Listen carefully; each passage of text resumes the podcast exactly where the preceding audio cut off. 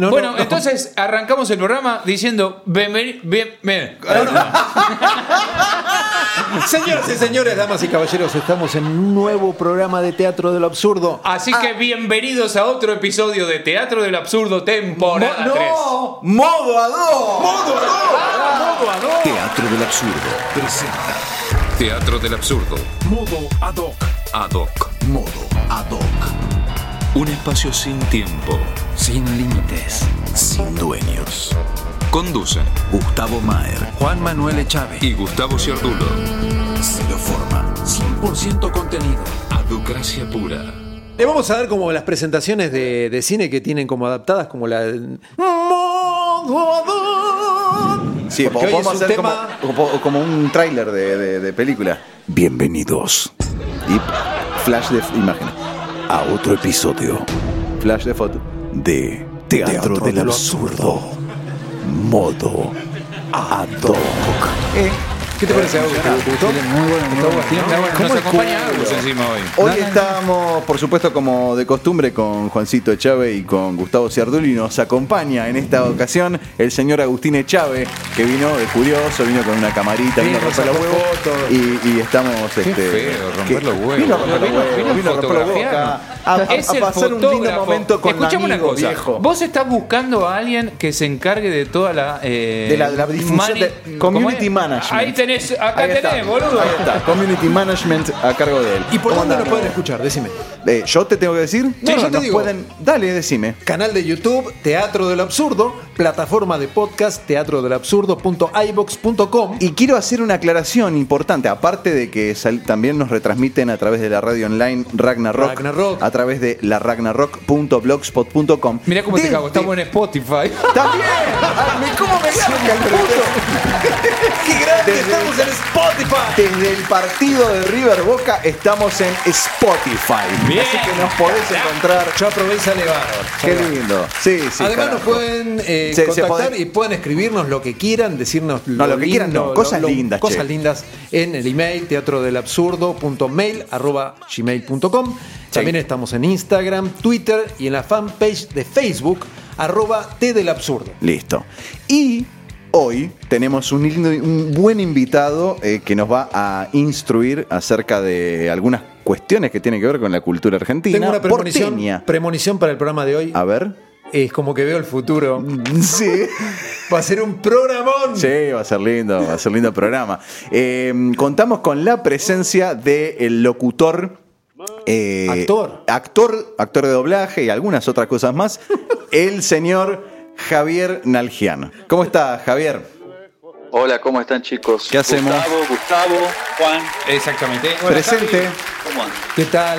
¿Cómo Eh, están? Bien, bien, estamos bárbaros. Eh, eh, Juan me comentaba que, mm, bueno, que teníamos este, un gran interés de que estés presente en el programa de hoy porque Sí. me, me dijo algo, yo te, nos conocemos ya hace muchos años todos, ¿no? Y Sí. ha- hay, hay un aspecto que yo desconocía. Eh, yo creo que eras el único que sabía esto, No, Juan Cete. yo lo supe de casualidad, de carambola, por un co- otro compañero que me mencionó. Que sos hecho- como un, eh, un gran erudito en la materia Carlos Gardel. Digamos que me he interiorizado bastante en- durante muchos años en el tema.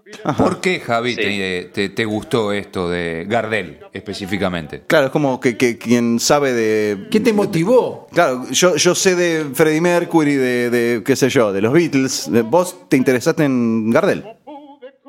Yo me interesé en Gardel, en otras cosas más también, en los Beatles también, pero si hablamos de Gardel en particular, el interés empezó cuando yo tenía 15 o 16 años más o menos. Ah, purrete nomás. Eh, era purrete y confluyeron varias cuestiones.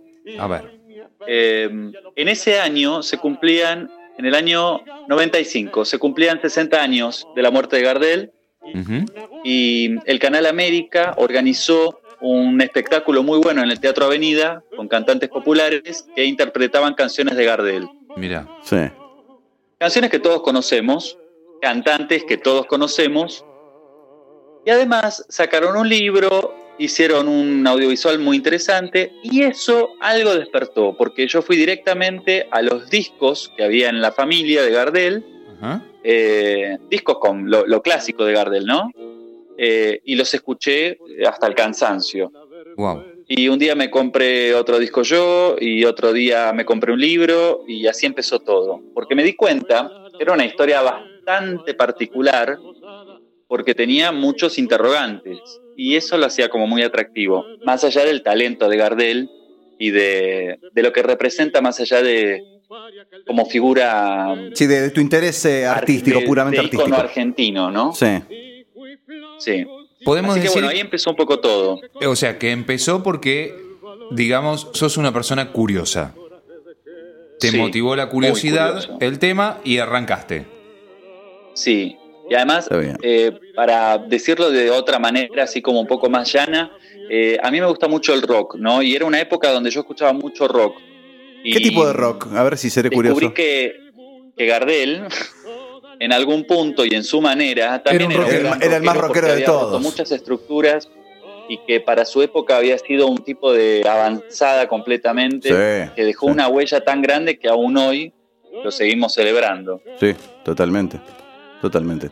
Che, ¿qué, qué tipo de rock bueno. consumías en esa época? A ver, para ser curioso. De rock, Sí, bueno, ya les dije que escuchaba, bueno, los Beatles los escucho desde los 6, 7 años. me ganó pero en por esa uno. época escuchaba mucho Nirvana, Ajá. eh, que fue la banda así como que de mi adolescencia. Eh, ¿Qué edad tenés, y, bueno, Javier? diferentes grupos de esa época, ¿no? ¿Qué edad tenés, Javier, ahora? 39. Está bien, sí, sí, Así sí. que yo en el 95 tenía Los entre 15, 15, y años, 16 claro, lógico. Sí, sí, sí, sí, sí. Eh, así que, te- o sea, eh, eh, la- el primer acercamiento que tuviste con la imagen de Carlos Gardel fue más bien eh, una comparación, si se quiere, o una... mm, eh, eh, trazaste un paralelismo con la imagen, la imaginería rock. O sea, ¿te pareció, el tipo te pareció un guapo, de verdad? O un, Sí, me pareció o un un innovador. rupturista. ¿Cómo? Alguien que, un rupturista, alguien que Bien. marcaba como un camino nuevo dentro de lo suyo. Está bien. Y no sé si era tan consciente de eso. Creo que eso es algo que, que sobrevuela en, en los artistas en general y el público lo toma o lo deja más allá de lo que pueda internalizar eh, mentalmente, ¿no? Sí, entiendo, sí. ¿Y qué Una fue, reflexión que hacemos ahora, pero ¿y qué fue lo que te llamó la... hay algo de, de ese artista que te, que te impacta eh, y creo que tiene que ver con eso, con esa impronta de, de vanguardia. Sí, sí, sí, Loki, Loki. Gus. ¿Y qué fue lo que te llamó la atención después de haber visto ese documental, de haber escuchado los discos y empezar a indagar en la historia de Carlos Gardel? Bueno, mira, una de las cosas que me acuerdo que había pasado fue que un día salí del colegio y el colegio estaba cerca de, de Chacarita y fui al cementerio a visitar la tumba de Gardel. Yo tuve ese mismo acercamiento. mucho sobre él. Primero, sí. ¿Qué me decías? Te- Tuve el, el- el primer acercamiento que tuve con, con Gardel fue exactamente ese mismo. De ir a ver a la tumba a, a Chacarita. Sí, es fuerte para un pibe. Sí, y, y me pasó, y algo me pasó, no sé bien qué, pero me- algo me emocionó de todo eso. Y a partir de Claro. ese momento empecé también a indagar mucho en las películas. Sí. Las películas que ya había visto en algún momento de... de- no, no que me había sentado a ver las películas, pero uno tiene imágenes de algunas películas de él. Pero en ese momento dije, bueno, quiero ver todas las películas de Gardel. Y así fue, es el día de hoy que igual las sigo viendo y me las sé de ¿Cuántas memoria. películas tiene el chabón hechas? ¿Cuántas películas tiene Gardel? Y mira, tiene una que es muda, Sí. que es de 1917. Mm. Y después él tiene, él es el inventor del videoclip a nivel mundial. a ver cómo Claro. es. Porque, Sí. porque en el año 30 había un director de cine que era Eduardo Morera, que vivió hasta hace unos 10 años, creo, 10, 15 Sí. años. Eh, y ese hombre se le ocurrió filmar, todavía no había llegado el cine sonoro a la Argentina para largometrajes, Sí. pero sí filmó eh, canciones de Gardel que estuvieron filmadas en un galpón de la calle México, Ajá. en San Telmo, eh, que para acustizar el galpón tuvieron que pedir frazadas prestadas a los vecinos, Qué bárbaro. porque no estaban preparados para eso. Ahí aparece Gardel con sus guitarras interpretando eh, algunos tangos que en ese momento había grabado Gardel también en disco, y aparecen personajes como DJ Polo, Canaro, a modo de introducción. Y además hicieron sobre un tango que es Viejo Smoking, hicieron una especie de historia previa a la canción. Entonces se dice que Ah. Gardel fue el inventor del videoclip. Y además es el primero que trajo lo- lo- el audiovisual sonoro, bueno, el cine sonoro, a la Argentina por primera vez. Y, y- Esto y- está en YouTube. claro, sí, debe estar, ver. debe estar. ¿Y, y en qué año me estás hablando esto que, que habrá Esto sucedido? Fue en 1930. Claro, y sabes qué es? Es la época del sistema Vitafone.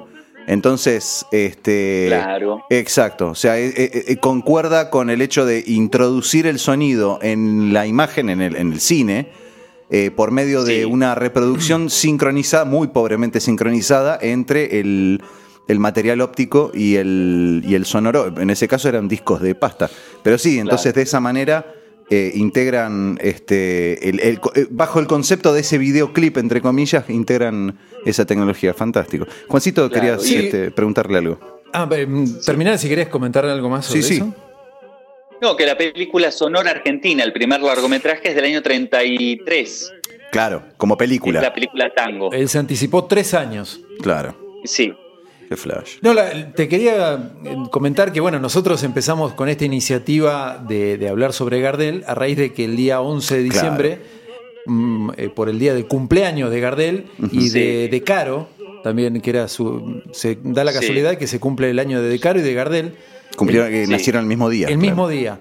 Este, distintos años. creo Eh, que ¿Los dos en 1890? No, no, De Caro es más No, joven. de Caro no estoy seguro. Ajá. De Gardel sí 1890, Bien. porque también se discute si es 1887 el nacimiento. Ah, Claro. Bien. Y entonces, bueno, por- Generalmente por, eso figura estos como días- 18 1890, Sí. 11 de diciembre de 1890. Y Bien. de Caro creo que 11 de Exacto. diciembre de 1897, una cosa así. Bien. Pero Harán confluye en que- sí, sí, pero confluye la cuestión en, el, en- en coincidir día. en el día. Este, a raíz de eso surge el Día del Tango. Sí. Ahora la Se consulta conmemora es, el se Día del conmemora, Tango. se conmemora Sí, el Día del estamos Tango. grabando hoy unos días después apenas de, de ese evento. de ese, de ese día. Eh, la cuestión es esta. Antes de irnos del nacimiento, porque Gardel nace supuestamente en Toulouse, Eso le iba a Francia. preguntar. Ah, Eso le iba a preguntar. Eh, Pero ¿por qué? Tiene A que ver, haber, ¿qué? tiene Pero- que haber una mayor preproducción para que estas cosas no pasen. Pero Claro, bueno, pasa, pero, ¿qué va a hacer? eh, nace en Toulouse, Francia, por lo que se tiene Esa entendido. Pero nace con otro apellido que no es Gardel, sino que es Gardés. Exacto. Bien. El verdadero nombre es Charles Romuald Gardés. Charles Romuald Gardés. Exacto. Perfecto. Él nace el 11 de diciembre de 1890 a las 2 de la mañana en Toulouse, al sur de Francia, cerca de los Pirineos, Sí. eh, en un hospital que se llama La Greve, Ajá. que aún existe y que aún tiene una placa que conmemora el nacimiento de Gardel, pero las confusiones fueron muchas porque la partida de nacimiento no fue de público conocimiento desde el año en que nació Gardel, se conoció muchos años después.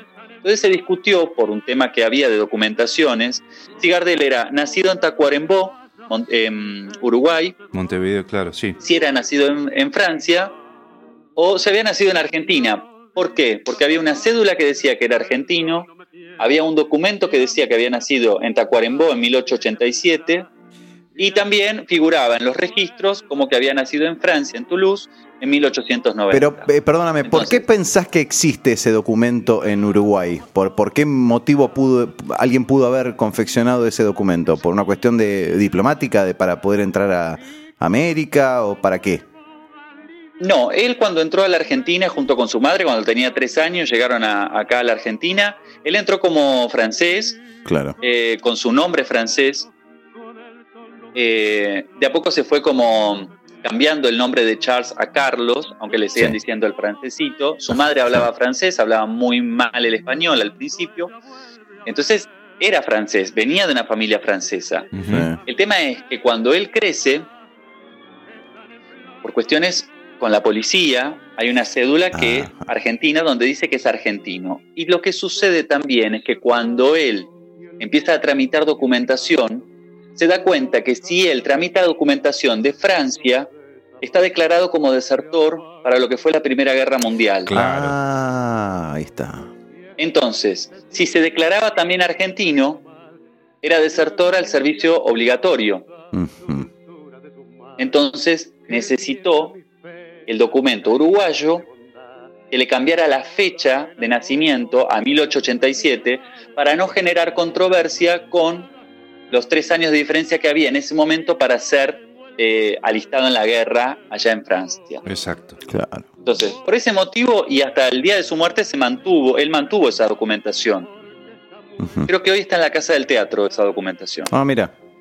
Ahora, me, me llama mucho la atención porque vos sos muy preciso en los datos, ¿no? Me decís 11 de noviembre, me decís 2 de la mañana, eh, me hablas de, de todo esto, ¿no? De, de- de todo este papeleo. ¿Y cómo es que hay, hay Sí. dudas del año de nacimiento? O sea, ¿quién instala esa duda?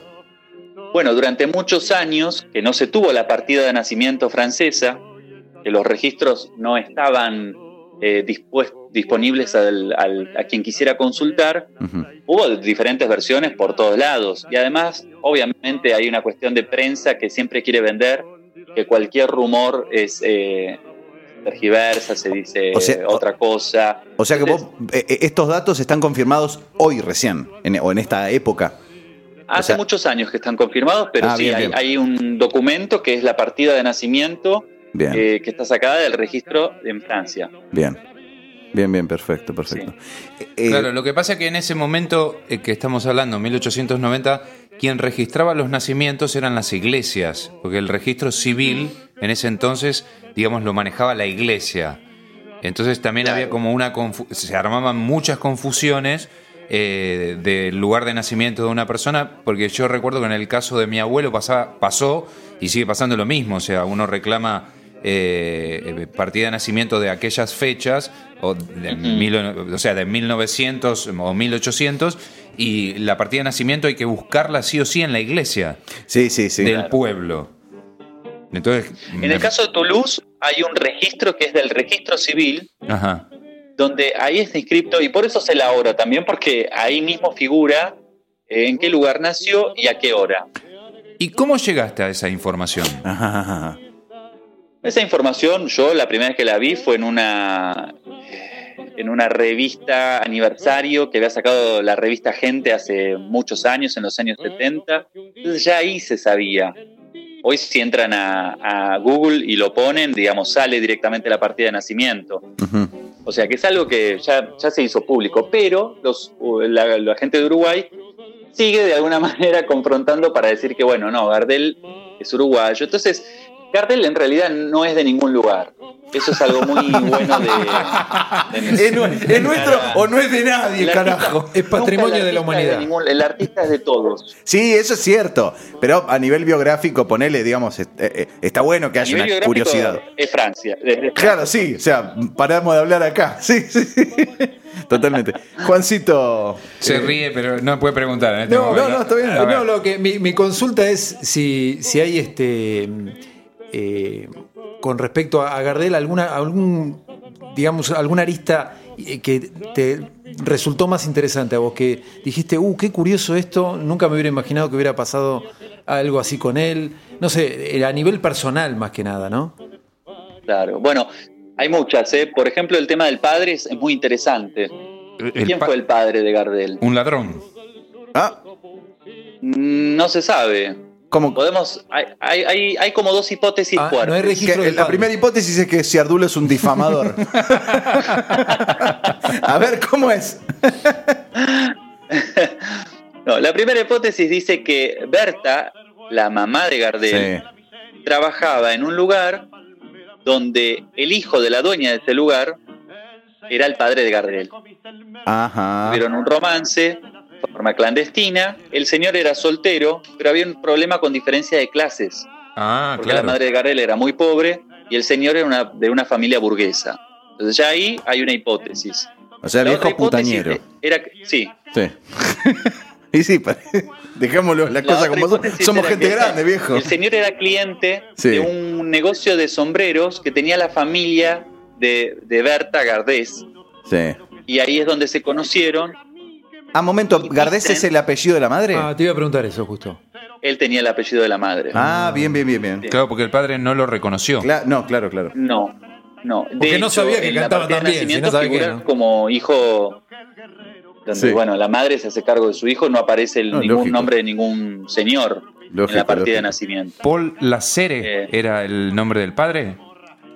Exacto. Del Hijo y Se del dice, Espíritu porque no está asegurado, pero mucha gente eh, cercana a Gardel lo dicen porque él lo repetía y lo sabía. El, el padre era Paul Lasserre, eh, era una familia burguesa, pero después te dicen muchas cosas. Te dicen que, eh, que Berta tuvo que venir con, con Carlos muy chico a los tres años acá a la Argentina, justamente por, por haber tenido un hijo con una familia burguesa, y además en Toulouse no había mucho trabajo en ese momento. Entonces, y dicen que bueno, que el señor los acompañó hasta la Argentina. Eh, muchos dicen que no, que no hay registro de eso, que el registro solamente hay de- del ingreso de ellos dos al puerto argentino. Eh, se dicen que el, el señor este vino a la Argentina a conocer a, a Gardel en el año 1920, cuando Gardel ya tenía 30 años y que él no lo quiso recibir. Y ya Eh, tenía algún también tipo se de dice que algún tipo de y fama Gardel tenía. viajaban mucho a Toulouse y Berta sí tenía contacto. Digamos, todo un misterio que no se sabe. Podemos hacer un montón de conjeturas y novelas, pero nadie sabe exactamente qué fue lo que pasó. Sí. El tipo cuando lo buscó ya tenía gozaba de cierta fama el chabón. Sí, ya en el año 20 Gardel tenía fama, por lo menos acá en, en Ar- en Buenos Aires y en las provincias era conocido. Lógico. Y, y te van a caer padres de todos lados, lógico. Y en cuanto Bueno, a lo Gardel que le nunca. pasó a John Lennon también. Ah, claro. Claro, sí, sí, sí. Gardel exacto. nunca eh, se registró en ningún tipo de, de cuestión familiar, de pareja, hijos o algo. Gardel no tuvo hijos. En el año 60 y algo salió una persona a decir que era hija de Gardel y bueno, después quedó como en la nada. Eh, no tuvo hijos, tuvo muchos romances. Tuvo una novia, digamos que fue la más conocida, que fue Isabel del Valle, que le llevaba unos cuantos años él a ella, eh, pero no formalizó matrimonio. Y la vida de Gardel fue muy ajetreada en cuanto a muchos viajes, mucha gira. Eh, no era una persona, me da la impresión, muy constante con, con las parejas como para decir me establezco con esta persona y formo una familia. Porque los viajes antes eran, eh, los viajes en barco a, a Estados Unidos o a Europa duraban mucho tiempo, las giras, las grabaciones. Era un hombre que estaba muy abocado a su carrera. Claro. ¿Cuándo se En el medio, convierte? obviamente había romances. ¿Cuándo se convierte él en. ¿Cuándo empieza a convertirse él en una estrella de, de- o en un artista del tango? Cuando él empieza a cantar, eh, muy influenciado por la- los cantantes líricos italianos que Ujú. visitaban el país, eh, y con ayuda de, de- de gente que lo conocía del barrio, Ujú. él empieza a hacerse famoso en el abasto. Él no vivía en el abasto, él se hace famoso en el abasto por diferentes lugares donde él cantaba Ujú. Ujú. y se asocia con, eh, hace dúo con eh, José Razano. Y durante mucho tiempo cantan juntos, hacen muchas giras y ahí se convierten en, un dúo muy exitoso, con canciones criollas. eh, el tango todavía no estaba tan, tan presente como para hacer carrera con el tango. Entonces era como que tenían un repertorio mucho más variado y más criollo. Y, en ese momento, ¿qué, digamos, eh, qué se consumía a ese nivel? Eh, ¿qué, se, o sea, ¿había algo que, se podría comparar con las milongas en, en la ciudad de Buenos Aires? ¿Y qué, serían peñas? ¿Qué, qué eran? Mira, en ese momento sí, había lugares donde se bailaba, pero también había muchos payadores. Bueno, está, entonces todo lo que es canto surero y todo eso. Claro, los payadores además estaban muy vinculados con eh, cuestiones políticas. Sí, sí, claro. Sí, sí. Entonces se combinaba lo político con las reuniones donde se, se hacían las ruedas de las payadas. Claro, eh, y eso, bueno, empieza a desaparecer con la aparición del tango. claro, claro, claro. Pero el tango como danza ya empieza, ya está instalado en Buenos Aires en diferentes lugares como eh, la zona que hoy, por ejemplo, es eh, super top, que podemos decir que es Recoleta y toda esa parte. Claro. Antes era la peor, una de las peores zonas Sí, de Buenos sí. Aires porque estaba lleno de prostíbulos, Claro. Eh, de guapo. gente bastante turbia y donde el tango obviamente era parte de todo eso. Estamos a, en este momento eh, en el estudio, estamos a unas dos, tres cuadras de lo que era el Tábano. Este, también reducto de, De de guapos de esa época. Antes de meternos. Javier, en, en todo lo que es, eh, en algunos detalles por ahí de, de, eh, de índole eh, misteriosa, si se quiere. No, nos metemos en esas cosas siempre nosotros. Eh, Agus, eh, Agustín tiene una pregunta muy interesante, pero este, que le surgió a él. Está bueno, está buena la pregunta porque está, está interesante el enfoque. Nada, quería saber si, si hay grupos de fanáticos o juntadas, viste, poner en el obelisco de gente que se, se reúne a hablar de, de Gardel. Hay, hay- hay- hay hasta movidas de, de gente que seguía el, el, el rockabilly y toda esa onda, ¿viste? Gente que se viene, digamos. claro, gente, gente que hoy en la actualidad defienda como, como, como en esos días, ¿no? Claro. Mira, está buena la pregunta porque es algo que yo con los años he notado y es que los 24 de junio, que es el aniversario de la muerte de Gardel, en el cementerio de la Chacarita siempre se le rindió homenaje. Y yo empecé a ir desde el año 95, 96 y hasta el año pasado fui. Cada vez era menos la gente que se juntaba. Ah, y la gente aprovechaba ese día para, eh, bueno, algunos iban a cantar, algunos iban a exhibir lo que la- de su colección privada de Gardel. Otros ponían el pucho en el dedo de la- cosas. Otros ponían el Eh, puchito en, la- en el dedo de la, de la estatua. Claro, el, el cigarrillo. Sí, sí. Eh, Sí, sí. Y vos decís Entonces, que fue era- bajando. Era un lugar interesante como de, de- de juntada de grupo, pero eso se fue disolviendo porque hay algo que es como, lamentablemente, que es el paso del tiempo, hace que mucha gente, bueno, no vaya muriendo y que eso no, no se trasladó de generación en generación. claro. Eh, lo que sí pasó interesante es que lo, una de, lo- de las últimas cosas que pasó fue que la casa que fue de la madre de Gardel, que compró Gardel en la, casa, en la calle Jean Lloret 735, Sí. es el Museo Carlos Gardel, eh, hace poco tiempo fue cerrado por el gobierno de la ciudad porque querían eh, refaccionarlo. Y mucha gente se opuso porque sabían que la obra que iban a hacer era obviamente una estafa Mm. que lo que iban a hacer iba a sacarle lo poco que le quedaba de, De genuino. De la, o del original de esa casa. Claro. Y así fue. Y esa gente se congregó durante varios días y hubo todo un tema en las redes sociales con, con pedidos y, y firmas y todo eso. Siempre pasa lo mismo. Sí, es recurrente todo Es eso, sí, de, de agarrar, de refaccionar, hacerlo lindo, pero menos genuino. Es, es, es una idiotez. Pero Eh, los fanáticos, fanáticos de Gardel, son, eh, no viven en el país en general. Claro, Eh, hay gente de Colombia que es muy fanática de Gardel, gente de Venezuela, gente de, de, bueno, de los países limítrofes y gente de Europa también. Pero es como es como muy preciso, digamos, muy algo muy selecto se convirtió. Sí, y sí. Gardel lamentablemente de a poco está perdiendo esa sensación de popular acá en, en nuestro país. Mm. Se Bueno, ya se a- a volvió. Gardel hay que darle hay que darle vida escuchándolo, No, desde ya. presente. Pero Eh, cada tanto pasa eso, Y ¿viste? Ca- Gardel hoy por hoy no da, no da dinero a nivel eh, No. Salaic. Claro, claro. Y es como un clásico es ya. preferible pasar el, el tema de otra persona que sí va a dar dinero Pe- que el de Gardel. Pero cada Así va. tanto pasa eso, lo mismo que está pasando ahora con, con Freddie Mercury a través de la película. De alguna manera, las nuevas generaciones van descubriendo cosas, bueno, a raíz de, de- de nuevos Claro. lanzamientos o de, Exacto. o de remakes boludas, bueno, qué sé yo. Bueno, pero lo que pasa específicamente es que nuestro país y nuestra gente eh, no le gusta mucho eh, seguir o rendir eh, mito, eh, rendir culto a, los mitos o a las cosas que son tradicionales. Más que nada en Buenos Aires, seguramente en el interior del país. Eh, lo deben escuchar a, Gor- a Gardel y, Sí. y- y lo deben venerar mucho más que lo que ocurre, digamos, en la capital federal. Creo, ¿no? Tal vez me equivoco. De todo. No, sí. es cierto, porque cuando vas al museo de Gardel en la, en la calle Jean Lloré o vas al cementerio de la Chacalita, Chacarita, siempre te encontrás con gente que no es de acá de Capital. Claro. Sí.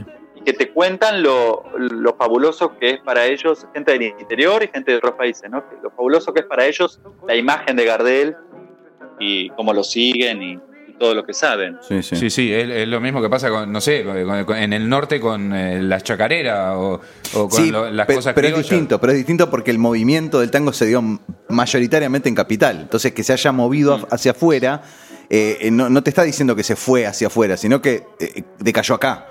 Eh, tal vez sigue vigente como siempre eh, en el interior, y más en el exterior, mucho más en el exterior. Claro. Juancito. Sí, quería consultarte. eh, la figura de Lepera, cuando aparece Lepera con sus letras, con, con su intervención, ¿puede ser que haya sido como una especie de cambio, una bisagra en la historia de, de- de él?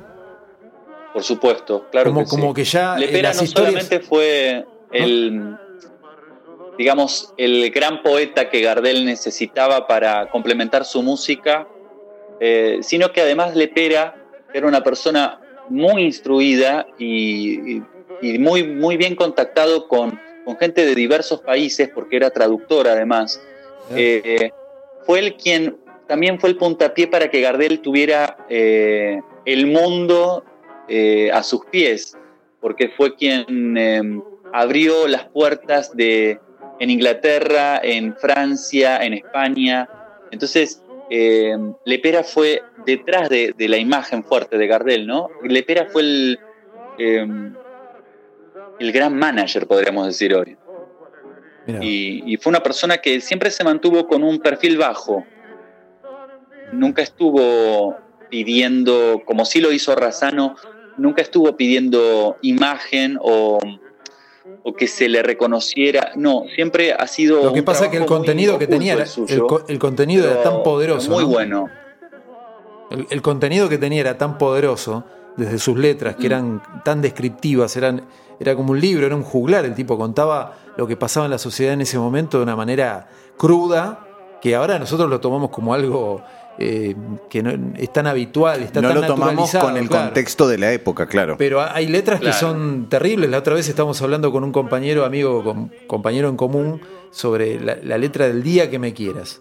Ya decir el día que me quieras es fuertísimo. Ya te es nostálgico. decir 100%. el día que me quieras es algo que no va a pasar o que todavía no pasó. Y, y a raíz de eso genera toda una, Una una poesía. historia increíble, increíble. Sí, sí, sí. Maravilloso. Claro. Lo loco es que él, Sí, hay como infinidad de letras donde, el- donde bucea sobre la psicología Claro. y sobre la, el contexto, y es fabuloso. qué Y loco. también fue quien ha escrito los guiones de sus películas. Claro, claro. Claro, porque él, eh, Lepera era un guionista, era un escritor esencialmente, ¿no? Exacto. Sí. Y Gustavito. trabaja en una película, hace como un bolo menor, Ah, sí. cuesta abajo. Sí, ahí se lo puede ver. Eh, pero era una persona de bajo perfil. Lamentablemente, cuando se menciona el, el trágico accidente de Medellín, Sí. eh, no se menciona que también ahí murió Lepera en ese accidente. Y también los guitarristas de Gardel. Ese es un punto para Eh, tocar también el tema de la muerte. Sí, sí, eso ya, ya, ya llegaremos. Gustavito, querías eh, preguntar algo. No, no, no, que estaba pensando que Lepera es eh, eh, italiano, eh, de una familia italiana, y Gardel es de una familia francesa, ¿no? Un italiano Sí. y un francés. Sí, sí. eh, igual. interesante. eh, vos sabés que Lepera nació en San Pablo, Brasil, Sí, casi por accidente. porque no llegaron a Buenos Aires los padres. Exacto, Eh, exactamente. Sí, tal cual. Entonces, de alguna manera compartían también con Gardel eh, el ser extranjeros, porque Claro. parece una, una diferencia menor. No, eh, pero se incluso que haya sido acompañaban un eso. accidente que haya nacido en San Pablo, cerca de la Argentina. Sí. Pero a mí me da la impresión que también eso, Gardel siempre buscó en sus, eh, en sus pares, como con Razano, ciertas similitudes con su propia historia. Sí. Eh, Qué interesante. y eso bueno, eso yo creo que con a- Lepera compartía mucho eso porque además Lepera era una persona de mundo, ¿no? Claro. Donde eh, esto de, de saber otros idiomas en una época donde no era tan común, No, claro. Le había abierto otras fronteras. Te planta distinto, claro, lógico. Eh, eh, yo quisiera eh, entrar ya en, en- en un aspecto que poca gente conoce. Hay muy poca gente que sabe bien a ciencia cierta, y te, te lo quiero saber si vos estás informado al respecto. ¿Qué pasó en el Palais de Glass? El Palais de Glass. En el Palais de Glass antes se bailaba tango, Sí. iban las orquestas y la gente iba a bailar. Eh, era una zona muy turbia de Buenos Aires Sí. esa. Digamos, de Callao hacia Pueyrredón, era una zona donde corrías peligro, Claro.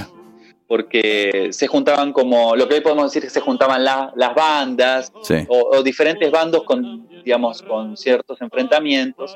Bueno, y ahí estaba el Palais de Glass y ahí y estaba Gardel que había ido con, no sé, con un grupo de amigos.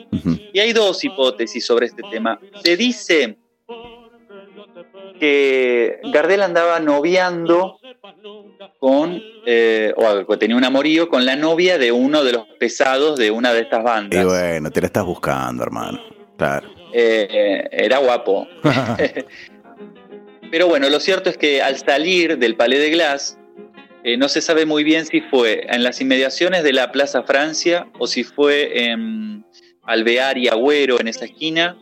Eh, los hicieron bajar de un auto y, y, bueno, en un confuso episodio, porque también se dice que Gardel sacó un arma, Ah. pero bueno, alguien, alguien le pegó un tiro a un tal eh, Roberto Guevara, creo que se llamaba. Ajá. Alguien, bueno, le pegó un tiro, lo hirió, eh, bueno, la bala quedó alojada en el pulmón, Sí. sin orificio de salida. Estuvo internado en el hospital Ramos Mejía, creo que dos días, dos, tres días, y, y no hizo falta, bueno, sacarle, bueno, la bala la tuvo hasta que, Sí, sí. hasta que murió. Claro, claro. Eh, de- dicen que, bueno, gracias a eso cantó mejor, decían lo- los Gardel. Péguenme un tiro ya. Eh, Está bien. O sea, y el tipo quedó con, la- con el balazo ahí. Y bueno, pero yo quiero cantar mejor, viejo, no puedo. Andá a Pegame un saber, tiro. Es una cuestión del aire, No, saber. Sí, qué sé yo. También tenés dos. Sí, ya te- todos tenemos dos orificios de, de- de entrada y salida de aire. Bueno, el tipo tenía tres. Te caga, ya está. Como Claro. quien tiene tres pezones. Escúchame. Cualquiera. No, pero ¿y por qué? ¿No? ¿Qué? ¿Tenés tres personas? Eh, Sos distinto. Escúchame una cosa. Este, mm, ¿qué, qué hay, de, qué hay de cierto en, en la, eh, eh, eh, lo que se dice de la amistad entre Gardel y Sinatra? Hay algo donde hay una historia que hace poco me la contaron, yo no la sabía. Ajá. Que Sinatra se, se- se conoció con, con- se conocieron con Gardel en Estados Unidos. Y parece ser que Sinatra estaba pasando un momento medio tormentoso. Sí, bueno, vivió una, una vida tormentosa, sí. Claro. Y yo creo que Gardel, lo que algo sucedió como que Gardel tuvo unas palabras para, para Sinatra, como tratando de, de- no de darle un consejo, pero como que vio algo en él y le dijo que tenía que cuidarse o, o algo así. Tuvieron como una breve charla. Ajá. Sinatra cuando vino a la Argentina, en el año 80 creo que fue, Sí. fue Sí, a visitar, 81 creo. Que, eh, que lo trajo, que lo trajo Palito. Cualito, claro. lo trajo Palito Ortega, sí. Fue, fue expresamente a visitar la tumba de Gardel y ahí fue cuando Sinatra contó lo que, cómo había conocido a Gardel. Sí. No, Gardel, eh, digamos, estuvo con personalidad. En ese momento Sinatra tal vez no era tan conocido, no, no, no sé bien qué época fue, pero eh, con Chaplin, eh, la Gardel filmó las películas con, con gente que en ese momento era muy popular, Y era la época, claro. en, en México, o los, los actores y actrices de habla hispana de Estados Unidos que trabajaban para la Paramount. Sí. Eh, Gardel tuvo como una, una importancia muy grande a nivel internacional. Mm. Primero en Francia, en España y después en Estados Unidos, La- eh, Las rubias de New York la filmó eh, para la Paramount, ¿no? en Nueva York, Para la Paramount. para la Paramount. Sí, sí. Sí. Pero ese Esa contacto. fue- la película se llama El tango en Broadway. Ese, sí. Es una especie de comedia. Mm, eh, es eh, del año 34. ujú. Y esos contactos creo que se los hacía Lepera. O el que consigue esos- ese contract- eh, contrato es eh, cuando ya estaba eh, con, con Lepera él. Sí, sí, por supuesto. Y además, él ya venía con una carrera cinematográfica que había empezado en, en Francia, en los estudios Jeanville de París, eh, unos estudios que, que no, no existen más, que se incendiaron, eh, con una película mm, que se llama Las Luces de Buenos Aires. Después vino La Casa de Seria, que es, una, es un cortometraje que se perdió, solo se Mm. conserva el audio. Oh. Mira. Eh, decían que había un señor en España en los años 80 que tenía la película, pero que pedía 50 mil dólares y nadie se lo quiso pagar. Claro. Acá, acá en Argentina hay un. eh, Sí. Perdón que te, que te, pause- que te corte. Sí. Hay un eh, archivo, el archivo de film, que Sí, está es en Florencio. Varela. Eh, Sí, Es que- muy pobre. ¿Qué? qué? Es muy pobre. Tiene, tiene cosas, pero es, Es, es uno de los que tiene más material Sí, sobre pero, Gardel. y- bueno, pero es, es mínimo. Y aparte que ese eh, fílmico o, Eh, Sí, claro. ¿Sí? Y no sé si tan pobre. Ah, pero- ¿Sabes qué? Me parece que eh, se enriqueció, eh, eh, eh, agrandó sus arcas de alguna manera cuando cerró Cinecolor. Que es que parte de, de Bueno, es ese lo que archivo. hacen todos los archivos, ¿no? Eh, ¿Cómo? como y los archivos en general, los archivos privados eh, aprovechan una cambio de gestión de canales Sí, o sí, de sí. otros archivos para, Pe- para quedarse con el material. Pero Cineco- Cinecolor cerró el año pasado, ponele, o el anteaño, no me Claro. acuerdo. Y, y fue No, una. pero Disfilm hace muchos años que está. Sí, está, está, sí, es- sí, sí. es como, sí, sí. De hecho, tenía exclusividad con C5N en una época. Ajá, Sí, sí, bueno. mira. Mirá. Y con Pero respecto, bueno, a, lo- con es- respecto es a los masters, que han digitalizado en los últimos años. Claro, claro, no es material original, a eso voy. Sí, sí, sí. eh, con respecto a los masters, puede ser que no suenen, porque yo he escuchado en Spotify incluso, eh, sea, ediciones, eh, versiones. Remasterización. No, el de master, dice master Sí. no suena igual que el- los que escuchamos habitualmente, que los que se escuchan en la radio. Hasta incluso parece que Mirá. la voz de Gardel no es la misma, parece distinto. y bueno, claro. son procesos. ¿Puede ser eso? O sea, que el proceso Sí, de, copiado... Hay algo que una vez me dijo una persona y, y a mí me quedó grabado no solamente para Gardel, sino para todo lo que escucho. Al artista hay que escucharlo en el formato para el que Eh, grabó. Exacto. Claro. 100% de acuerdo. Sí. Entonces, Gardel grabó para, para hacer impresiones en disco de pasta, Claro. ni siquiera en vinilo, No. disco de pasta. Claro, por eso era el sonido así. Si uno puede escuchar un disco de pasta que esté en buen estado, en un aparato que pueda reproducir lo más fielmente posible el sonido, la diferencia es abismal. Tremendo.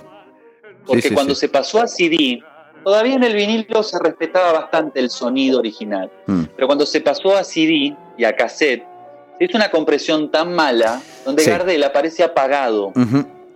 Sí, sí. Entonces uno dice, este Gardel no es Gardel este. No, y aparte con el afán de querer limpiar el audio y hay toda una serie de cuestiones que tienen que ver con estándares de la industria, bueno, terminas haciendo mierda el material en realidad, más que salvándolo. Seguro. Eso siempre pasa. sí, ¿Tuviste la Y oportunidad? Gardel grababa con una tecnología, digamos, pensemos en, los años 20, de grabar en un solo canal, o sea, Sí, y de forma acústica, eh, de forma... muchas este, dificultades ya de- desde el origen.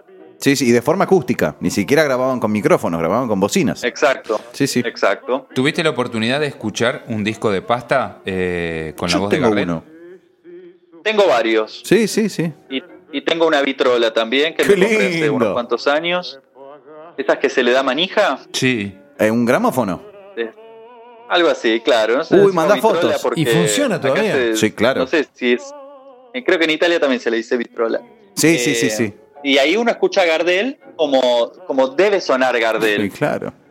Con, obviamente, con las imperfecciones de, de ese formato. Del formato, lógico. con la fritura que se escucha, ¿no? Dos datos te voy a dar. Número uno, los Beatles yo los escucho en vinilo. Pu- punto número Sí. uno. Punto número dos. eh, hace poquito, hace unos meses, eh, tuve que mandar a reparar un aparato del año del orto, una, una grabadora cinta abierta de mi vieja para recuperar cintas eh, personales, familiares, ¿no? Qué lindo. Y claro, y fui a ver a un tipo que tiene un local en la zona de. enfrente del colegio Don Bosco. Eh, a la vuelta de Cosal, eh, lo vas a Bueno. ubicar en eh, Castro Ah, Barros y Avenida. Belgrano. Ponele. Y el tipo tiene un local que donde hace reparaciones de- y, en la vidriera hay un cartelón que dice Winco. Vos vas, lo vas Mirá. a ver al tipo, es un viejo de ochenta y pico de años que eh, laburaba en la planta de Winco de Ramos Mejía. Mañana voy. Bueno, está bien. y vos sabés que el tipo me eh, eh, protestaba, decía, pero ¿cómo puede ser que yo, en confianza, ¿no? Fui como dos veces y me puse a hablar con el tipo como dos horas. Eh, siendo amante yo de, de todo esto, ¿no? De la tecnología este, eh, analógica. Y tuve Winco de chico y todo. Y entonces el tipo me decía, ¿cómo puede ser que hoy, qué sé yo, con la- lo digital y qué sé yo, qué sé cuánto, la gente le guste esta porquería? el tipo no defendía la tecnología. O sea, decía, al fin y al cabo, yo hago esto porque para vivir. Pero, de- escúchame, Claro. me dice, decime, mira, decime la verdad. Y agarra un winco, pone la púa, pone un tango y la reputísima madre que lo parió era un tango en serio. Lo escuchás es a través cosa. de un parlante y a mí se me caía un lagrimón y el viejo me miraba y me decía, esta porquería, a la gente le gusta este sonido de mierda. ¡La puta madre! Viejo, eran válvulas. Ese, eh, ese aparato que puso que particularmente era valvular. Pero sí, pasa, eh, tiene mucho que ver con lo cultural, por supuesto, ¿no? De haber crecido con ese sonido. Así pasa Seguro, con muchas cosas, eh, pasa con muchas Sí, cosas. eh, eh, Agustín te- me miraba y me decía, pero escúchame, el Spotify conviene. Y sí, lógico, tenés razón, conviene, pero No, no, escuchar igual un disco, vinilo y- pero escuchar un vinilo en un Wincofone, te puedo asegurar, no te pierdas la oportunidad si lo Tiene un día otra- tenés la otra posibilidad. calidez, No, otra es otra cosa. es otra cosa. Bueno, y en una No, y lo bueno- vitrola no bueno para imaginar. También podría ser. ¿Perdón? eh, porque uno hoy escucha mucho en la calle, por ahí con el celular, claro. pero escuchar con un Winco, por ejemplo, o escuchar un vinilo, es sentarse a escuchar música. Claro. Claro. Cambió la, la actividad. Sí. Sí, sí, sí, sí. Y está bueno eso como, como ejercicio, digamos. Seguro. Que es algo que dejó de existir un poco. No, ¿eh? no, no pasa más, Porque no ahora vos más. dejás el Spotify, lo dejás prendido, dejás, este, no sé, metés un DVD, lo que Escúchame, sea. no te y vayas, vas. al, no te vayas al vinilo. Anda, al- yo tenía los CDs en la mano. Yo me sentaba en un sillón y me ponía a mirar el arte de tapa. ¿Me entendés?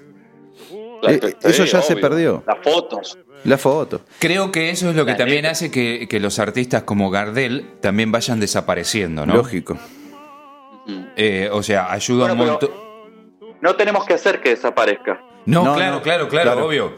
Eh, no hay que hacer que desaparezca, porque es, es- es- lo que pasa que el formato en lo en que uno escucha a esa gente, o sea, digamos por razones económicas, esto o Por el lo que otro, sea, vas dejando de acceder a eso, claro. Claro, exactamente, exactamente.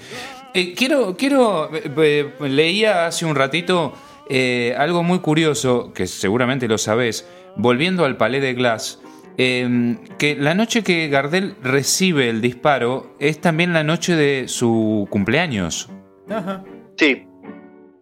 Exactamente. Como dato, ¿no? Es el mismo día y es el día que se celebra el Día ¿En, del Tango. en qué año fue eso? No sé bien la fecha, pero me imagino que habrá sido en los años 20. Va- Eh, 20. Ahí está googleando cierto. 1915. 15. Bueno. Ah, en el 15. El 11 de O sea que- diciembre de 1915. Había la madrugada o sea de tenía 25 1915. años. Había inseguridad en esa época. Pero desde ya. Bueno, claro. Igual que ahora. Gardel era inseguro. Yo no estaría parado al lado de él. Claro. Eh, ¿Y cómo llega a Gardel, comer? Cabe aclarar que era muy inquieto y que la madre declaró, una vez Gardel muerto, ella entre el año 1904 y 1910 Ujú. no lo vio a su hijo, eh, se había ido de la casa él, decían que tenía un trabajo en Uruguay y ella hasta lo había, había pensado que había muerto. Apa. Claro. Después hay registros que dicen que no, que ella en realidad no fueron seis años, pero lo cierto es que hay dos denuncias donde ella en diferentes momentos eh, pide por el paradero de Gardel a la policía. Ah, mirá. Mm. Eh, Era un personaje, digamos, era conocido en todos los barrios, sobre todo en Abasto, en Avellaneda, en el centro y en Florencio Varela. Florencio Varela. Sí, Hay que tener en cuenta que Florencio Varela en ese momento era como el campo. Era, Sí, era, sí, sí. Claro. exactamente. Eh, Ahora es medio descampado, imagínate en ese momento, ¿no? Y a- imagínense además que Flores, por ejemplo, en ese momento, era muy lejos. O sea, hoy Sí, es sí, sí, medianamente claro. lejos del centro, uno se toma un colectivo y un subte y está enseguida, pero Claro, no, en ese pero- momento ir a Flores era como hacer un trayecto. Como ir a Luján ahora, Donde sí. en el medio por ahí no había nada. Bueno, Imagínense Florencio Varela. claro. Claro, claro. Pero, eh, ¿Cómo llega eh, a obtener el nombre de El Morocho del Abasto? ¿Sabes? O- Al principio le dijeron, sí, al principio le decían el francesito claro. y, y lo de Morocho en realidad no sé de dónde sale, pero sale lo del abasto, no porque él viviera en el abasto, sino porque empieza a hacerte conocido Porque la en los rompían el cafés abasto, claro.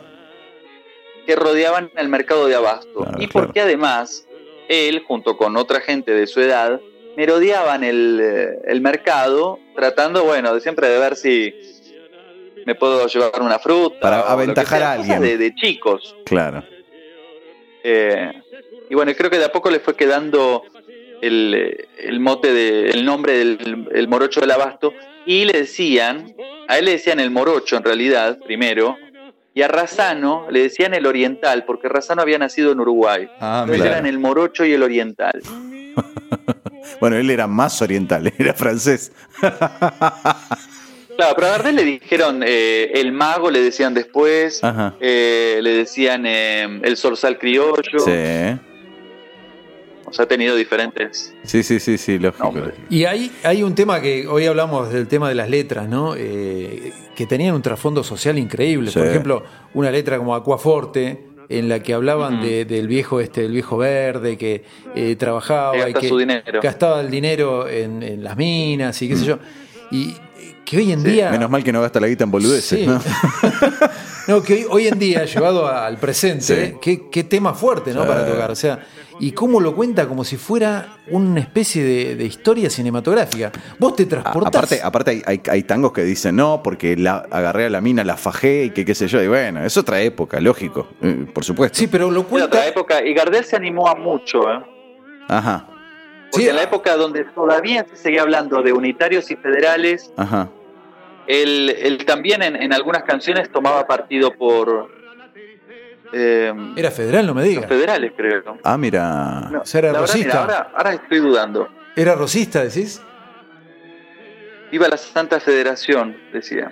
Claro, bueno, sí. Claro, rosista. Era rosista. Y Acuaporte y Pan, es otro tango, dicen que eh, los que saben de tango en general son los dos tangos con más impronta de mm, Política.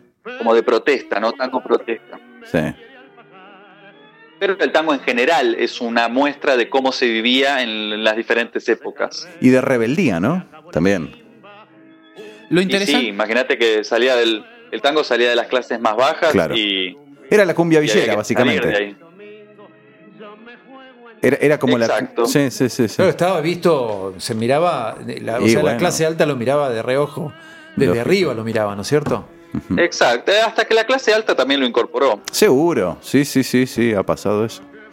Lo, lo- lo loco de, de las letras del tango es que son tan vigentes hoy en día que no pasa con, con otra música, ¿no? Con otras, con otras letras. Sí, porque el tango en definitiva de lo que está hablando siempre es del ser humano. Claro. Sí. Eh, y podemos adaptar diferentes contextos de- del país, de la sociedad, Seguro. de la cultura, pero el ser humano con sus eh, fantasmas y con sus cosas buenas, sus- digamos, seguimos teniendo, seguimos cayendo como en los mismos surcos arquetípicos de, de principios del siglo anterior. Sí, Claro. sí, claro. Sí, sí, te dibuja una, una, una pintura perfecta de, de- de época. Sí. Seguro, y hemos, eh, obviamente hemos evolucionado como, como seres humanos, e incluso culturalmente podemos decir que los paradigmas son otros, Sí. pero cuando escuchamos un Vaya tango no sí. nos cuesta mucho interpretar cómo, hubie- cómo fue aquella época. Entonces se ve que hay algo que todavía eh, vivimos de todo eso. claro. Bueno, también es que eh, ese es otro motivo por el cual se va haciendo cada vez más una escucha de culto, más que algo ultra popular. Por eso también la baja de, de la presencia de fanáticos en el cementerio, esto que el otro. Obviamente, una chica de 16 años hoy, eh, por más que el padre, el abuelo, quien sea, haya escuchado tango, por ahí una letra en donde el tipo dice yo la fajé y no sé qué, por, ahí, por supuesto que no le va a resonar. De hecho, le va a resonar de forma muy negativa. Sí. Porque no va a tener en cuenta Claro. el contexto. Sí, pero ten en cuenta también que hay una frase, que es una frase hecha, que dice, en el tango siempre te espera. Sí, el tango te va a escuchar de, de- en te va a gustar de la vida a la gente por algún motivo o por otro el tango digamos aparece en su vida y hay un por lo menos un lapso de tiempo donde eh, la gente se interioriza más con el tango Sí, sí, sí, es cierto, es cierto. Está bueno como para eh, hacer una invitación a, a reflexionar y a, a rever y a revisionar todo el tema de las letras también, Sí. ¿no? Verlas de otro punto de vista, porque hoy hablamos de Aguaforte o hablamos de El día que me quieras.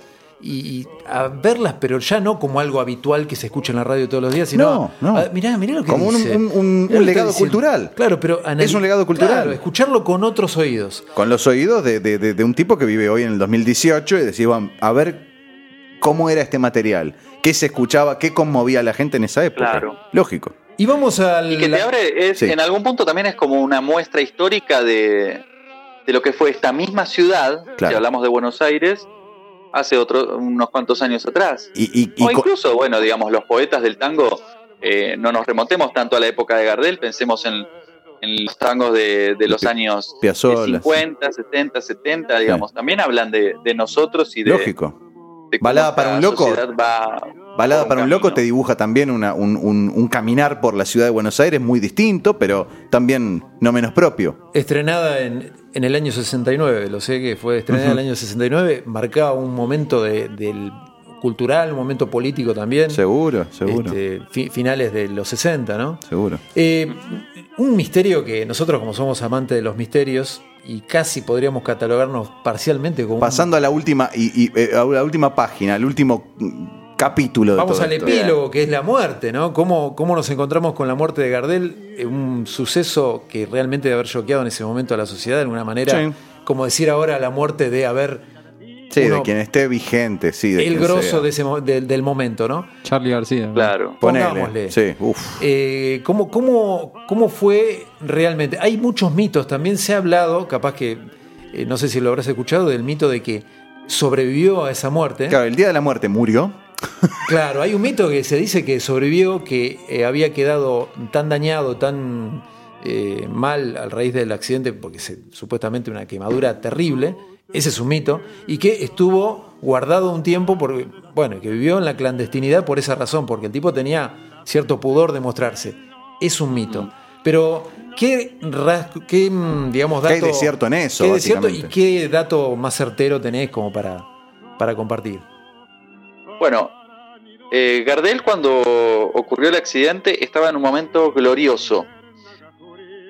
Recuerden que ese año tenía, había filmado con la Paramount un, un largometraje con todos los artistas de la Paramount mundiales y Gardel tenía dos canciones en esa película. O sea, estamos hablando de un artista que ya tenía el, el mundo a disposición. Claro. Más allá de sus películas que, que- donde él era protagonista. Y estaba haciendo una gira, que fue una gira muy importante, y que hay un audio donde él anuncia esa gira, eh, por todo Centroamérica. Entonces, en Colombia, en Medellín, ocurre el accidente. Hay unas imágenes que están en YouTube también, que son previas al, al- al momento del accidente, que está Gardel saludándose con, con gente de ahí de, de Medellín, o gente que lo va a despedir, Mm. se lo ve a Lepera también saludando. Eh, Las últimas imágenes de él, y digamos. bueno, Sí, sí, están increíbles, Sí, eh, sí, se sí, ven sí. muy bien. Yo, Ah, yo lo sí, vi, sí, sí. Lo que, mm, lo que no está filmado es el momento del accidente. Que bueno, que exactamente nadie sabe lo que pasó, pero los relatos coinciden en que el avión estaba sobrecargado de peso. Tanto es así que habían usado eh, las partes de abajo de los asientos donde iban los pasajeros eh, para poner más cosas y que lo, lo gracioso fue que Lepera, al ver como esta situación donde parecía que todo desbordaba, dijo algo así como que no, no faltaría que ahora nos hagamos todos mierda, dijo. Sí, bueno, sí. Y, Pasó más de una y al vez eso. carretear, el, el avión cuando empezó a carretear, que es ahí donde se corta la imagen, ¿no? Hasta ahí filmaron. eh, y acá, acá vienen las conjeturas. Por un lado, parece ser que hubo un viento muy fuerte que desestabilizó el, el aeroplano este. eh, que el exceso de peso hizo que el piloto no pudiera maniobrar entre eh, el viento este muy fuerte que azotó de golpe la parte de atrás del avión y, y el peso que tenía el, el avión en sí con todo lo que llevaban. Eh, entonces el avión iba directo a estrellarse contra un lugar y al maniobrar se termina estrellando con otro avión que estaba esperando para salir. Mm. O sea, hubo. Lo que pasó fue sí. que, sí, No, no, o sea, hubo un choque entre aviones, pero no en el aire. En tierra. En tierra fue. fue en tierra, pero también se habló de que fue en el aire, digamos. Claro, sí, a sí, partir sí. de- digamos, se dijo de todo. En las todo crónicas en esa época, ¿qué se decía al fin y al cabo de esto? Se decía que cuando levantó vuelo el avión, por ejemplo, cosa que no, no, no sabemos si ocurrió, pero Claro. parece que no, que ellos transportaban el telón de un teatro que era muy pesado y que al levantar vuelo, el telón se corrió hacia la parte trasera del avión e hizo que el avión se desestabilizara y cayera. Sumado al, Es raro a que eso. era una tela, eh, se prendió fuego todo en nada. No, bueno, pero más allá de eso, digo, es Pero- raro. El, el- pero- ¿qué, qué- qué de- tamaño tiene que tener? ¿Qué peso tiene que tener Pero eso? está para claro, que- puedo hacer una aclaración del video, eh, Javi. El- el- Sí. la, la filmación que mues- muestra eh, este, este documento eh, es muy precario todo. Los aviones eran Bueno, mucho más este, precarios, Las, mucho más. la- la- las condiciones de seguridad en las, ser las Sí. pistas, mínimas. las pistas eran Claro. pero arcaicas. La, la compañía aérea era la SACO, se llamaba así, la SACO. Ajá. Los aviones, esos aviones vale. estaban construidos por la Ford Motor Company, o sea, A Ford. Eh, Bien. Pero se les decía, lo- el ganso de hojalata le decían a ese tipo de avión. Yo sea no que me subo. saquen conclusiones, Era como ¿no? una low cost, básicamente. No, era, era terrible ver eso. ¿eh? Eh, si Claro. ves los videos, es increíble la- con la precariedad que se viajaba, Claro. las pistas que eran de tierra, como todo, todo la, la- la escenografía que se muestra ahí es eh, da Sí, sí, mucha, sí. la verdad, mucho miedo viajar en- de esa manera. Es tremendo. En el avión, previo a que ellos estuvieron merendando en el aeropuerto, mientras ellos merendaban el avión, y eso creo que se ve en las imágenes, hace como um, una vuelta alrededor del aeropuerto eh, antes de cargar nafta por última vez para ahí sí emprender el viaje. Eh, lo que hizo obviamente el estallido y el fuego fue que inmediatamente eh, se prendieron fuego los, este, los contenedores de, de nafta Las alas. Claro, y eso fue lo que desencadenó un, un- un fuego que tardó como, no sé, media hora creo que tardaron en, en- en extinguir el fuego. ¿Cómo sobrevivís salvaron a eso? solamente tres personas. Tre- tre- ah, ¿se Eran salvó tres de los que gente? iban en ese avión. Wow. Ah, hubo gente, eso no sabía. ¿Se salvó gente en el vuelo ese? Hubo sobrevivientes, sí. ¿Gente, Ah. gente Eh, cercana uno a él era o el- qué? el, digamos, una persona que trabajaba dentro del avión, Bien. que era un tal Flynn. Eh, sobrevivió Aguilar, que era un guitarrista de Gardel, pero tuvo como muchas, eh, Sí, los pilotos eran norteamericanos. heridas. Sí. El, el piloto se llamaba Samper. Pero los datos que no tiene es un hijo de puta. ¿Qué, cuál- estudiaste antes lo leí y me quedó. Est- ¿Estudiante antes que, antes que te llamáramos, boludo? ¿Qué onda? Qué grande No, que son datos que, de los que siempre se habló entre la gente gar- gardeliana. Sí, me imagino. Bueno, está bien. pero- Claro, él- sé yo. claro.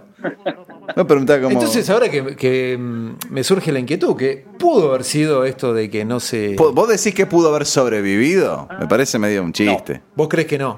Por varios motivos. Primero, el cuerpo de Gardel fue hallado sin vida, carbonizado, eh, debajo de uno de los motores del avión. ¿Y cómo se lo reconoce? Eh, hay una foto de, de- de- de- de- del cuerpo carbonizado, una cosa horrorosa. Ah, hay una foto. Eh, se lo reconoce, a Gardel se lo reconoce por, primero por la dentadura, Ajá. se lo reconoce porque tenía una cadenita de oro y tenía una identificación que tenía el- la dirección de, de acá, de, de Capital Federal de Jean Lloré 735. Mierda. ah, bueno. Digamos, no cabía duda que No, no, era no. Gardel. E incluso creo yo, un chorro. y esto no lo sé, pero hay un protocolo. Gardel estuvo en Medellín hasta febrero Sí. fue donde trajeron el cuerpo acá a Buenos Aires y, y se lo veló en febrero del año 36, un día de muchísimo calor.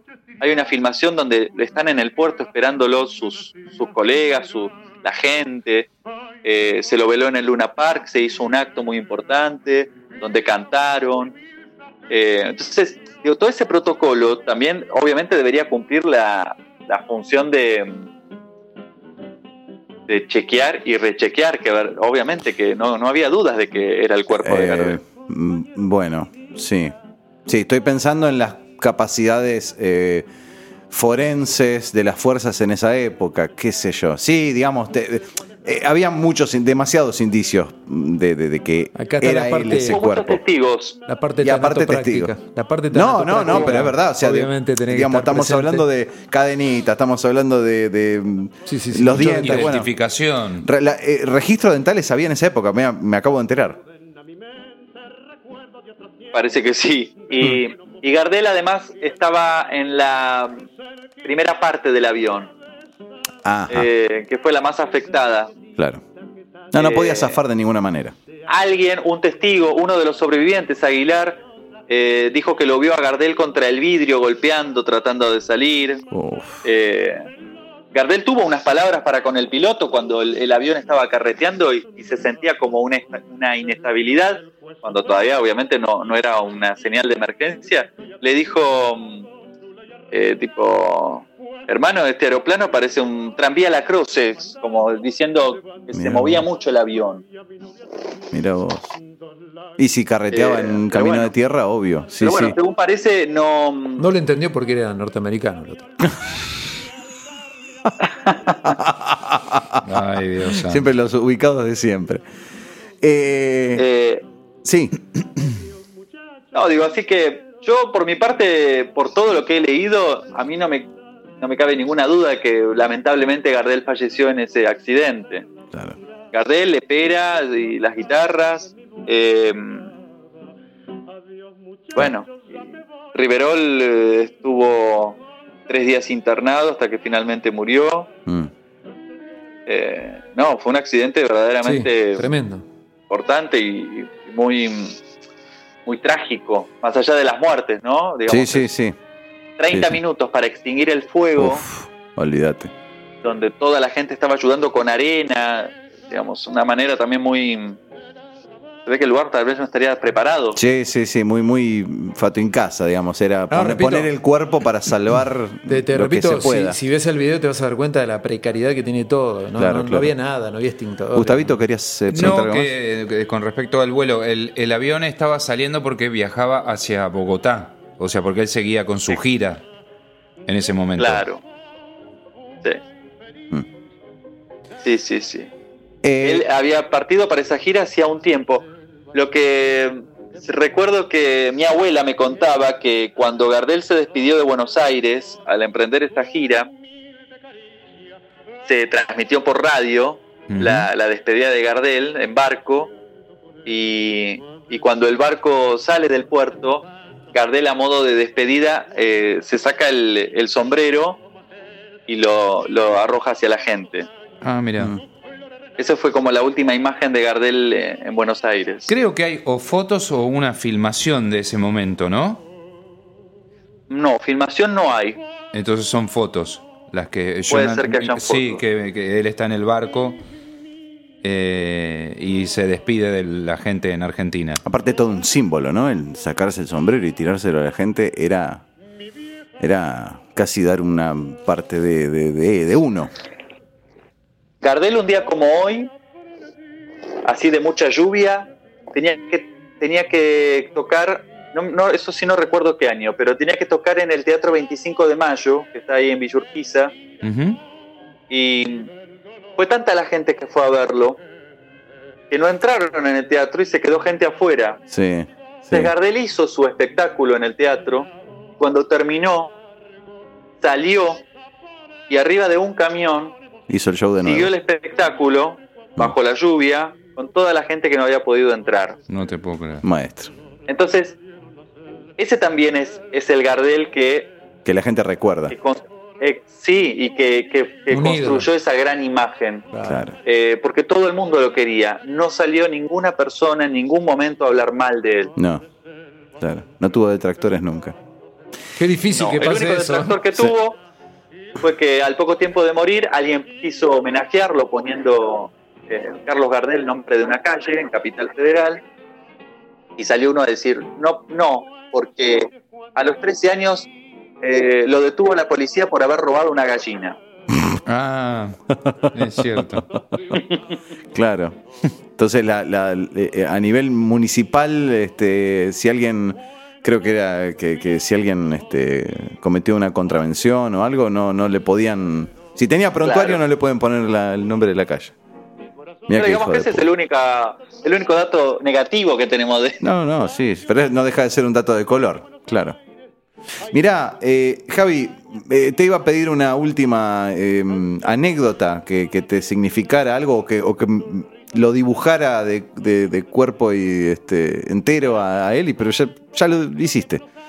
Con eso del teatro, este, creo Sí, que eso es te lo dibuja de cuerpo entero. Es tremendo. Te hago Sí. un show para la gente que no pudo entrar. Un ídolo Tengo que total. decir, si me permiten, Sí, que claro. la imagen de Gardel me fue llevando a, a conocer gente que estaba vinculada a Gardel, porque mi familia en realidad no, no se escuchaba tango ni, ni Gardel. Entonces me fui vinculando con gente desde- a esa edad, 16, 17 años, y ahí me acerqué a un programa de radio, y en ese programa de radio trabajé, Ah, y mirá. después trabajé en otro programa de radio en Radio Nacional que conducía Jorge Vidal, que era fanático de Gardel, pero además había sido cantor de Pugliese eh, y era un gran cantante de tango. Y mm, eso también me vinculó a la locución. Claro. Eh, he conocido gente vos. verdaderamente muy buena, que he aprendido mucho. Hubo una señora que una vez en Mar del Plata, una señora que eh, años A había editado partituras y yo como en esa época tocaba el piano, eh, fui a Mar del Plata por de vacaciones, pero fui a visitar a esa mujer porque sabía que tenía partituras que yo estaba buscando y mm, cuando me vio y me conoció, eh, me trajo una foto de Gardel original firmada por él de puño y letra eh, y me dijo, yo soy una mujer muy mayor, no sé cuánto voy a vivir y mis hijos no tienen ni idea de todo esto. Así que esto te lo quedas vos. Qué grande. No. Muy Qué. O sea, tenés una foto de Gardel. Fo- autografiada por él. Claro. Qué Una foto lindo. que le dedicó Gardel a un amigo que era amigo del marido de esta señora. Qué, qué, qué, A mí me sorprende. qué lindo que- regalo. A mí me sorprende que acabas de decir que tocabas el piano. Sí, sí, me, yo me colgué en eso también. ya más Me cosas. acabo de enterar que tocabas el piano. Y viene por más, porque ya sabemos que vienen más cosas que más adelante, ¿no? Sí, tenés que venir para acá, Javier.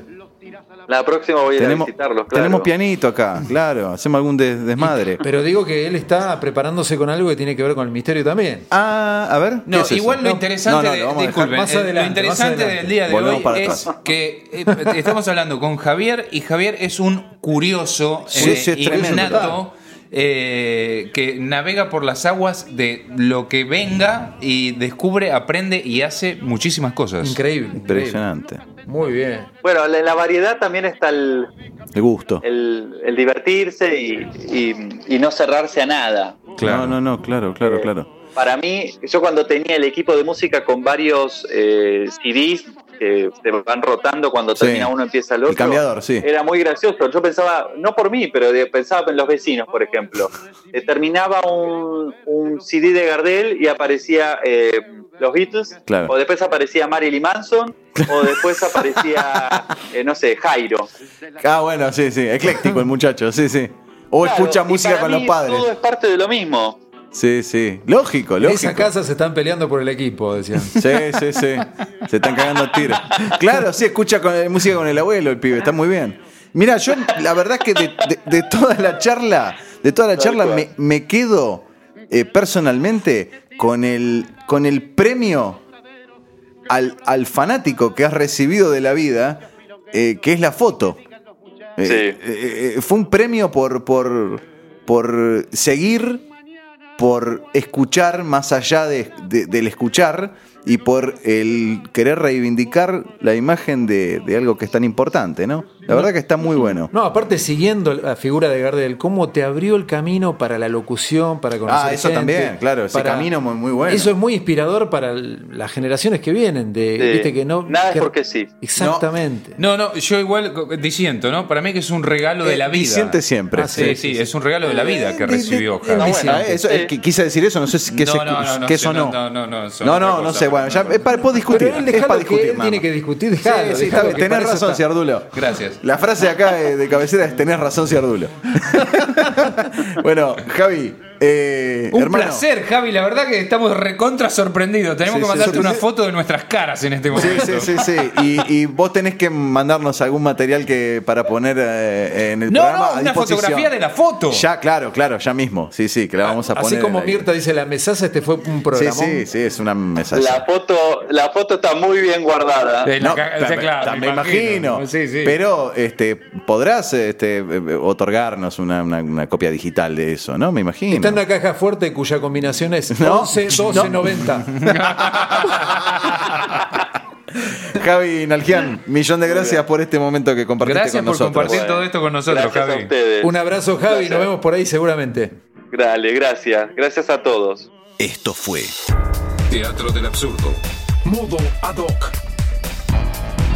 Seguinos en Facebook, Instagram y Twitter como arroba T del Absurdo. Y suscríbete a nuestros canales de YouTube y iVoox.